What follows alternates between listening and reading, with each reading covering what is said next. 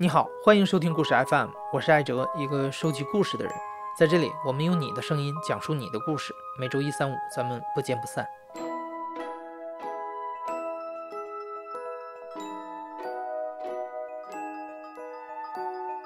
在故事 FM 的第一百期，我们播出了一个特别的节目：中国的盲道上为什么看不见盲人？这期故事播出之后，我们收到了很多听众的留言，讲述自己的经历。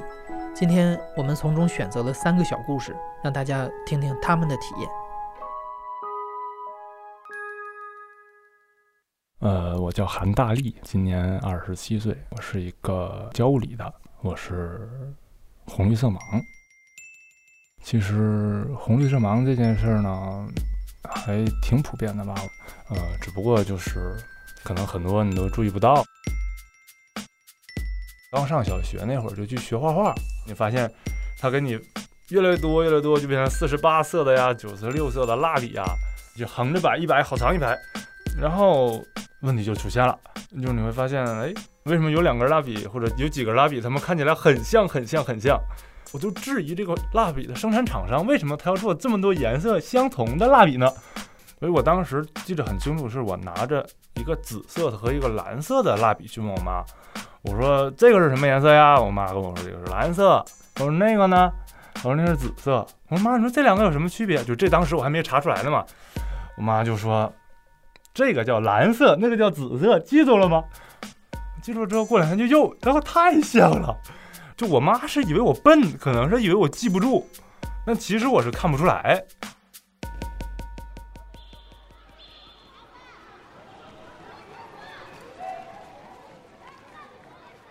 嗯，那个是小小学的时候，我记得很清楚，就是小学一年级体检，啊，不是一年级，就是学前班的时候体检，然后大家就会排着一个队，一直往前走，去一项一项去检查嘛，看那个色盲检测卡，突然发现一糊，那个东西就糊起来了，我就不知道它是什么东西了，我就愣住了，然后是体检的阿姨吧，然后就说你再看这个，然后就翻了一页，然后，哎，当时就这种这种感觉吧，就是。坏了，我好像做错什么了？为什么别人都做得到，我做不到呢？陷入了一小阵自责之后，老师告诉我，你是色盲，回去告诉你妈。告诉我妈之后，其实我妈还是，她她挺知道，因为因为我姥爷是嘛，这个。遗传的嘛，只不过是它是隔代遗传。我妈她是女性，她不会表现出，但她只是一个携带这个基因的，然后她传给我，在男性身上就会表现出来。其实自己知道这方面之后，马上的信心就会很下降。所以说后来画画这件事儿就搁置下了。其实韩大力不是完全不能分辨颜色，通过比较用力分辨的话，他还是能看出一些区别。但并不是所有的事情都能给他足够的时间去分辨。比如说像那种比较 气人的这种色盲检测的图谱，它就是每一块都需要你花一点力气，你花花花花点力气你就看不到了。所以说，就像色盲检测的那个谱，如果给我足够的时间，我拿笔描，我是能描出来的是什么的。但就是你一下的时候，那个需要你脑袋处理的信息太多了，你就糊掉了，就是乱作一团了吧。读研究生的时候，有一阵就是骑自行车在道上走，我就突然想一个问题。这个问题我自己问了自己很久了，就这个问题叫为什么那个车屁股后面灯颜色都一样呢？为什么他们只靠空间位置不一样而传递信息呢？真是怎么设计的呢？我觉得传递信息的效率好低啊！啊，每当我想到这个问题，我就那天骑自行车可能也是突然茅塞顿开，这是我的原因吧？有时候有一些误会也挺好玩的，这种乐趣是。你只有你自己能知道的，就是你会觉得，哎，这件事真的很有意思。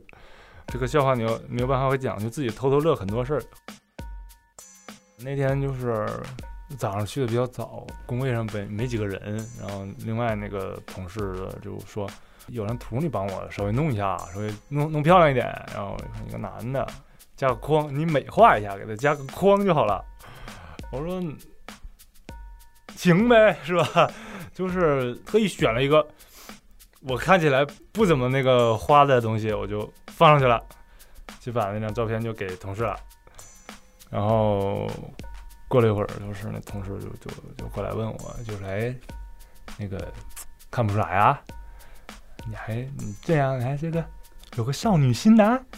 我说，哎，我说啊，咋的？那我哪有少女心了？你给我说明白点儿我说，你看你这个图整的这么一个大男的，你给他整个小粉框，你让我怎么给别人啊？其实色盲还是有一点好处的，比如这个图片上就有一个穿着迷彩服的狙击手，正常人是看不到的，但是色盲会看得到。之所以色盲能发现狙击手，是因为色盲虽然对颜色不敏感，但是对阴影和形状要比常人敏感得多。他们能在草丛中轻易分辨出伪装色和绿草的细微区别。很多国家的军队都曾经招募色盲士兵，专门从高空中搜寻敌人。我一眼就看到了，我经常拿这个图片说：“你们看，如果有打仗的时候，你们都看不到狙击手，只有我活下来了。”这就是为什么自然把我们这个基因留下来了，是因为有时候活下来了。你要说非有一个好处的话，就是它就是可以作为谈资，就是你比如说你跟别人聊天的时候，特别是小的时候。比如说上小学啊那种时候，你就非常希望说自己是一个与众不同的人。小时候，比如说大家都一样嘛，都都傻里傻气的。你说我怎么与众不同呢？我有遗传病，我比你们厉害多了。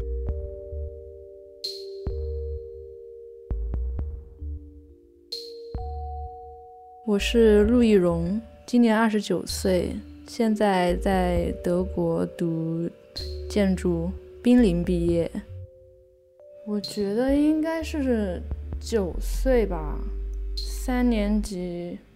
就有一次在我奶奶家玩，和我姐一起，然后嗯，当时他就说外面有声音，好像是鞭炮还是什么样的声音，然后我就听不见，然后那一刻我就觉得哎，好像不对劲哦，我就让我爸妈带我去检查检查了一次耳朵。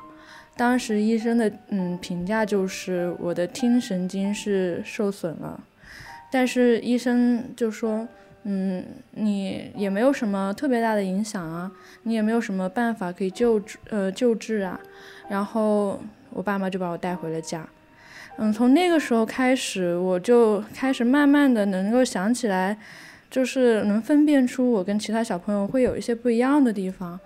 按我朋友的说法，就是他们因为跟我在一起，嗓门都变大了。就我经常要 重复的问你刚刚说了什么，然后他们声音就会越来越大。就小朋友他很喜欢下课的时候聚在一起窃窃私语嘛。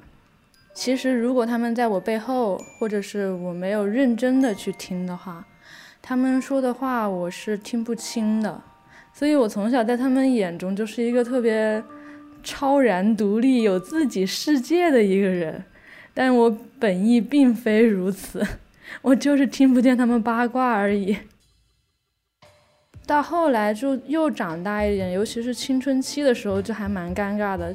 有可能我性格本来就有一点社恐，然后嗯，当你认识一个新的人的时候，你跟他开始聊天，然后他说一句话，你就发现嗯，他说了啥？所以后来我就习惯了有一个做法，就是无论他说什么，我要听不清了，我就嗯，好是，我就直接这么回答。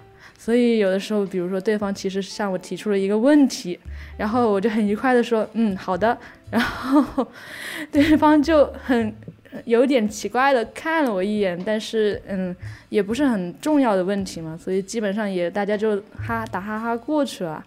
就经常是跟人家尴尬而不是礼貌的微笑，尤其是我走在路上的时候，当时他们对我的评价就是天然呆，就我走在路上，我不太能意识到旁边有车想要从我旁边过去，你走在路上挡着人家道了，马上滴滴滴就狂按喇叭。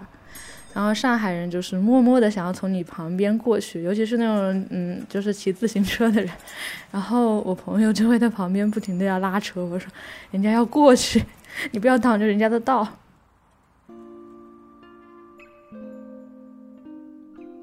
陆一荣的本科是在同济大学读的，因为同济历来有到德国留学的风潮，所以他也去了德国。但是在德国期间，很不巧。陆一荣遇到了一个喜欢跟学生互动的教授。陆一荣发现自己装傻的这种方式，这时候应付不过去了，所以他不得不去配了助听器。我那款最便宜是七百欧一对，七百欧的话大概乘以八就是五千六。第一次戴上助听器，我现在想起来还很清晰。那一天就是一个夏天的下午，然后德国的夏天还嗯蛮美的，阴影是蓝色的，阳光是嗯黄色的。那个时候我刚出去，正好有一辆电车过来。我刚出门我就觉得，嗯，这个世界为什么这么吵？为什么会有那么多稀稀疏疏的那种？整个空气中都被这种声音充满了，我都不知道这个声音到底来自于哪里。然后就有那种电车过来的那种当当当的声音，然后还有人来人往，还有那种摩擦的声音。有人朝着我走过来，他的声音就会越来越大。然后他走离开，他声音就越来越小。我好像我以前虽然我听得见他们有声音，但是我从来没有在意过他们是这样子的变化的。而且我后来坐上电车，我又上了火车，我一直都听到有塑料袋摩擦的声音。我在想，这到底是哪里来的？我当时还跟我朋友描述说。有一些奇奇怪怪的像鸟一样的声音，也不知道到底是从哪里来的，真的就无法分辨，而且特别吵。我当时是几乎就不能适应，原来你们平常都是过着这种日子啊！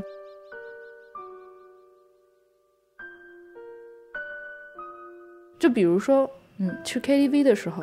唱歌的时候，我一直以为我的声音是非常尖的那种小女生的那种声音，没有厚度，没有细节。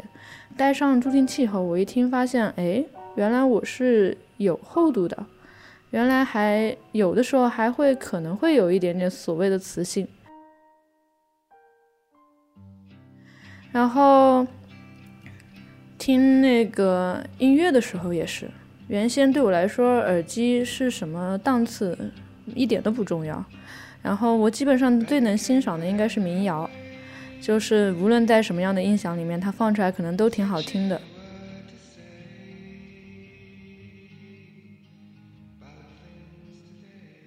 嗯，后来我发现我我听交响乐就不一样了，就他们是有前后的，他们不是叠在一起的。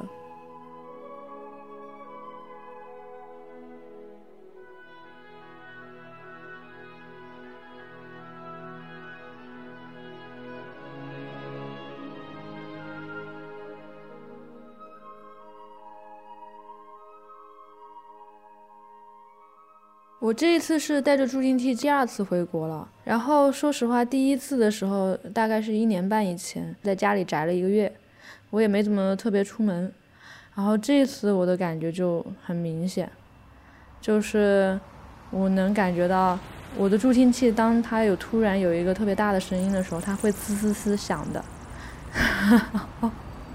我就经常听到我的助听器在滋滋滋的响。因为时不时就有一个人突然之间开着车从你旁边过去，然后顺便鸣一个笛，然后听到我的助听器滋的一下一个电流，然后，然后那个到处都很吵。就虽然对我而言，德国已经比我刚来的时候没有配助听器的时候要吵不少了，但是回国以后吵闹程度上又上了一个级别。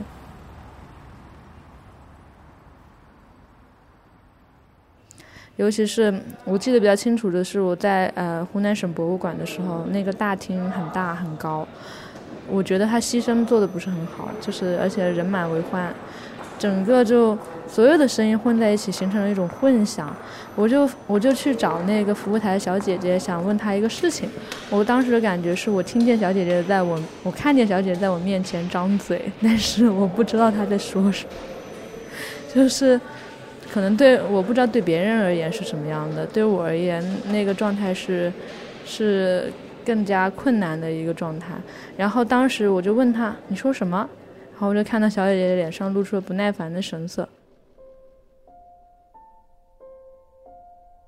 嗯，因为现在我在德国，其实还是会有语言方面的困难、社交方面的困难嘛。我也说不上是主要原因是什么。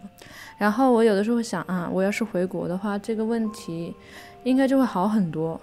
我当时是这样庆幸的，嗯，侥幸的想的。但是这次回来，我不知道，我真的不知道会是什么样的样子，我无法评估。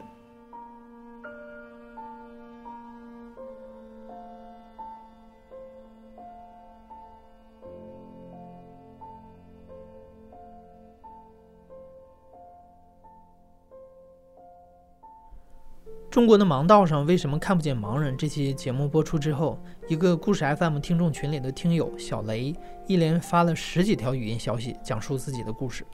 小雷是这个群里最活跃的听友，因为他曾经是内科医生，所以还经常有群友向他咨询健康意见。我没见过小雷，不过他的微信头像就是他的自拍照，他穿着白大褂，脸上戴着口罩，只露出一双大大的眼睛。经过小雷的同意，我们把他的语音消息在这里放给大家听。我叫小雷，今年二十九岁，现在生活在昆明。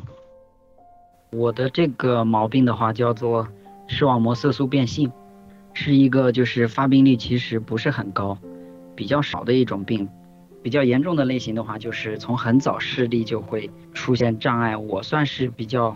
幸运的一种类型就是视力是正常的，但是的话，我从小有个问题是夜盲，晚上是看不见的，不能出去玩。如果像城市里面有灯、有路灯啊这些的话还勉强可以，但是在农村这种的话，就晚上小朋友出去玩那就就不行了，就不能出去，呃，根本就看不见，除非是那种月亮真的特别大、特别亮的时候那个。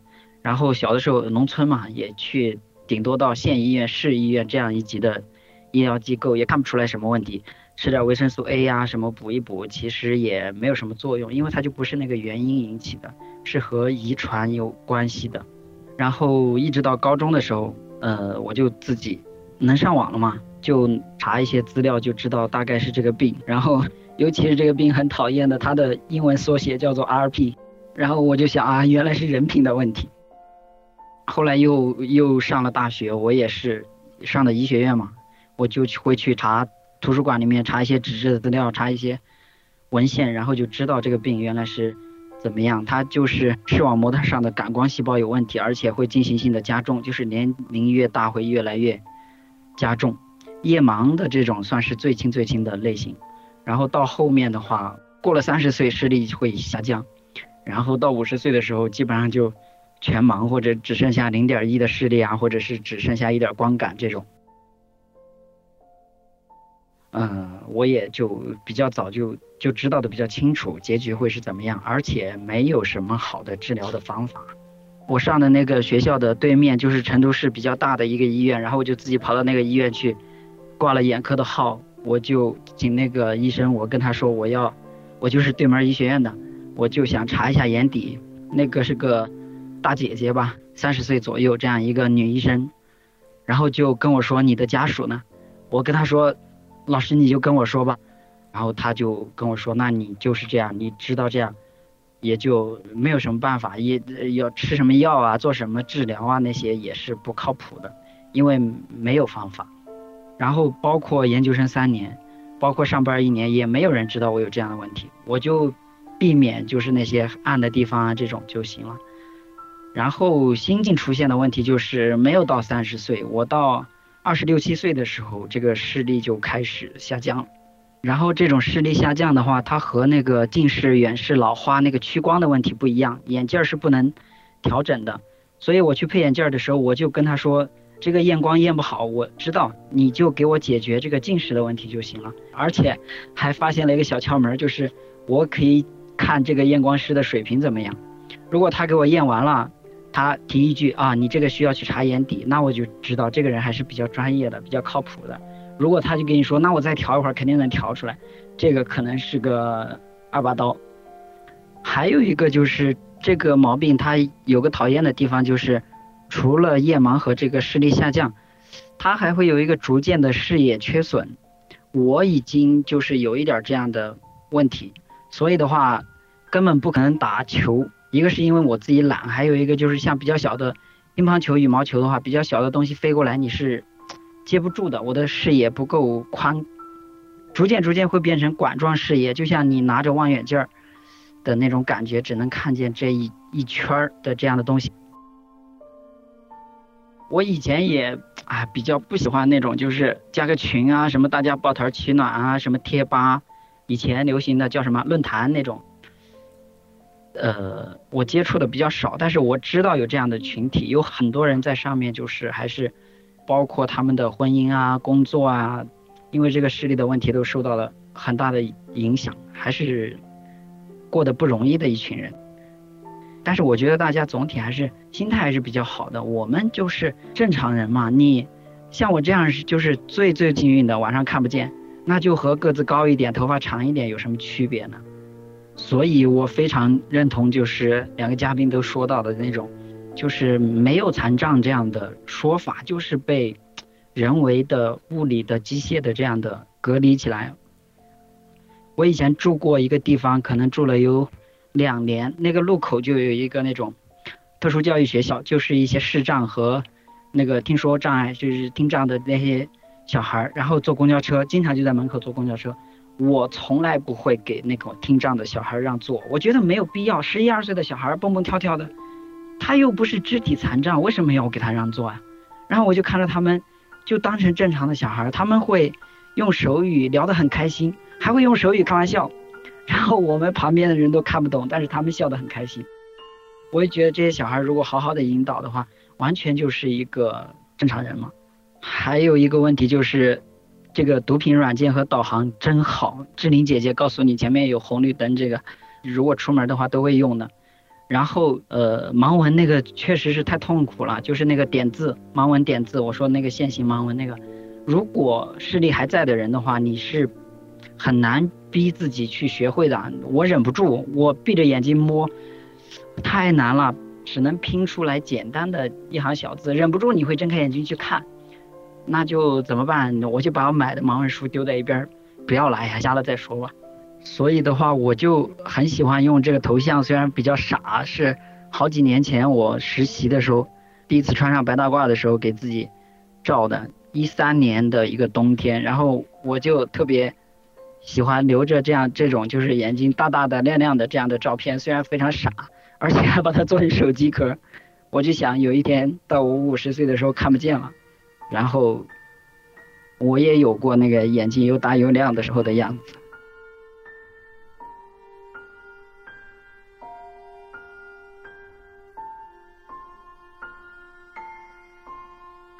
你现在正在收听的是亲历者自述的声音节目《故事 FM》，我是主播艾哲。本期节目由我和福琪琪制作，声音设计杨帆，实习生刘可欣。